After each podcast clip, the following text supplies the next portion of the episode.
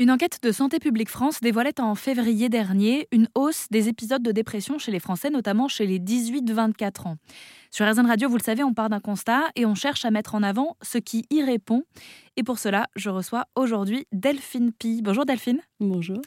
Vous êtes psychologue spécialisée en thérapie cognitive et comportementale et vous publiez un livre, Le guide de ta santé mentale, aux éditions Marabout, qui est, je crois, euh, dédié d'ailleurs euh, aux jeunes, mais on y reviendra.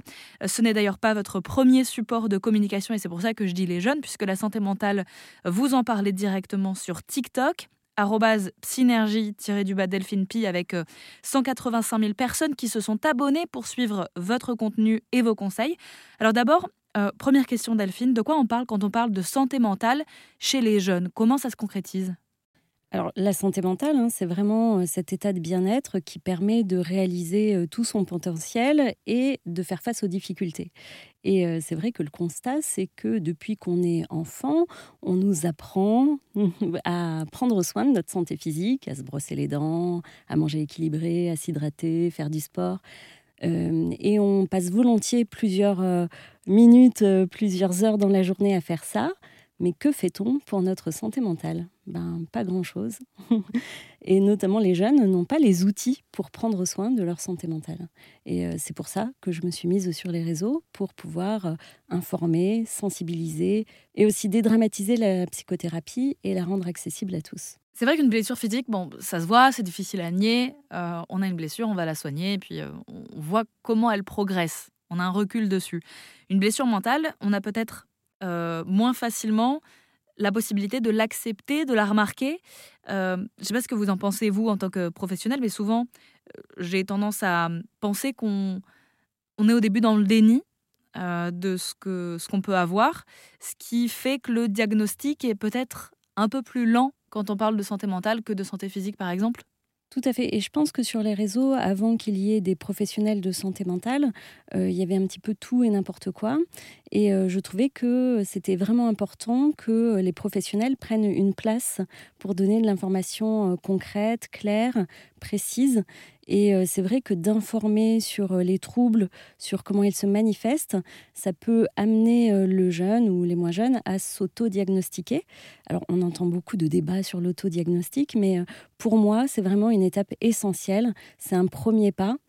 Et il est très important si et seulement si il est suivi ensuite d'une consultation pour confirmation avec un professionnel de santé. Alors peut-être quelques exemples en termes de santé mentale, qu'est-ce qui pourrait nous alerter, nous faire penser euh, qu'il y a peut-être quelque chose à, soigner à un moment?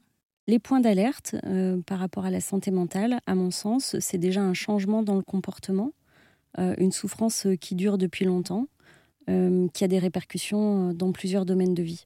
Dès lors qu'on a vraiment ces trois éléments-là, on peut se dire qu'il y a peut-être quelque chose qui ne convient pas et de mettre des solutions en place.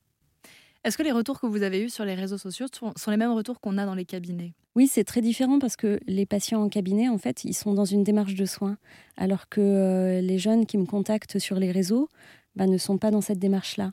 Euh, donc, euh, finalement, ils me parlent de leur souffrance, de leur questionnement.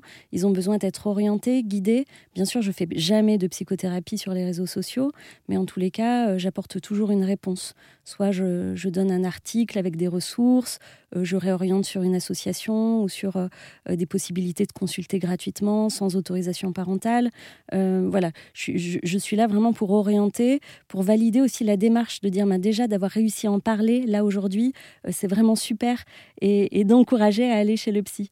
Et c'est vrai que les meilleurs retours que j'ai, vraiment ceux qui me font le, plus plaisir, c'est quand un jeune me dit ah bah, j'ai été voir un psy ou j'ai pris rendez-vous avec un psy et euh, bah, c'est grâce à des comptes comme le vôtre, parce que avant j'avais peur d'être jugée, j'avais peur de, de ce qu'était un psy. Et avec votre compte, je vois que bah, les psys, ça peut être marrant, ça peut être léger, ça peut être dans l'explication. Euh, et donc, ben, j'ai franchi le cap. Et alors ça, vraiment, c'est le compliment ultime. Justement, j'aimerais passer du moment où vous êtes passé sur les réseaux sociaux, parce que ça, c'est, j'imagine, un exercice assez, euh, assez compliqué de se dire, bon, je suis professionnel, je vais me lancer sur un réseau social qui est encore pas très connu, dont, on, dont les, codes, les algorithmes changent euh, constamment. Je ne sais pas à qui je vais m'adresser, mais je vais essayer d'envoyer comme ça des solutions. Comment ça s'est passé? Alors j'étais déjà sur euh, Instagram euh, et je faisais des petites infographies sur la santé mentale. Et notamment pendant le confinement, j'ai donné beaucoup de conseils sur comment bien vivre le confinement et après, bah, j'ai une ado et euh, j'aime beaucoup euh, savoir euh, ce qu'elle fait sur les écrans. Donc, quand elle s'inscrit sur un site, quand elle consomme du contenu, je me crée un compte pour pouvoir en discuter avec elle, pour pouvoir comprendre aussi ce dont il est question. Donc, je suis arrivée sur TikTok comme ça pour accompagner un peu ma fille dans sa consommation. Et moi, ça m'a agacé de voir des gens qui racontaient n'importe quoi sur la santé mentale. Je trouvais ça dangereux. Euh, et donc, je me suis dit, mais oui, euh, enfin, il y a peut-être la place euh, pour des psychologues sur ce réseau-là. C'est vraiment comme ça que j'ai commencé. Comment vous choisissez les thématiques à aborder alors? Alors ça dépend. Des fois, ça, peut être un patient qui me donne une idée. Quand je suis avec un patient en séance et je me dis tiens ça, ce conseil que je viens de donner, eh ben, il pourrait être utile à d'autres personnes. Des fois, je réponds à des questions en commentaire. Euh, après, euh, je sais, c'est vraiment euh, de manière très spontanée. C'est vraiment quand j'ai une idée que je, la mets en, image.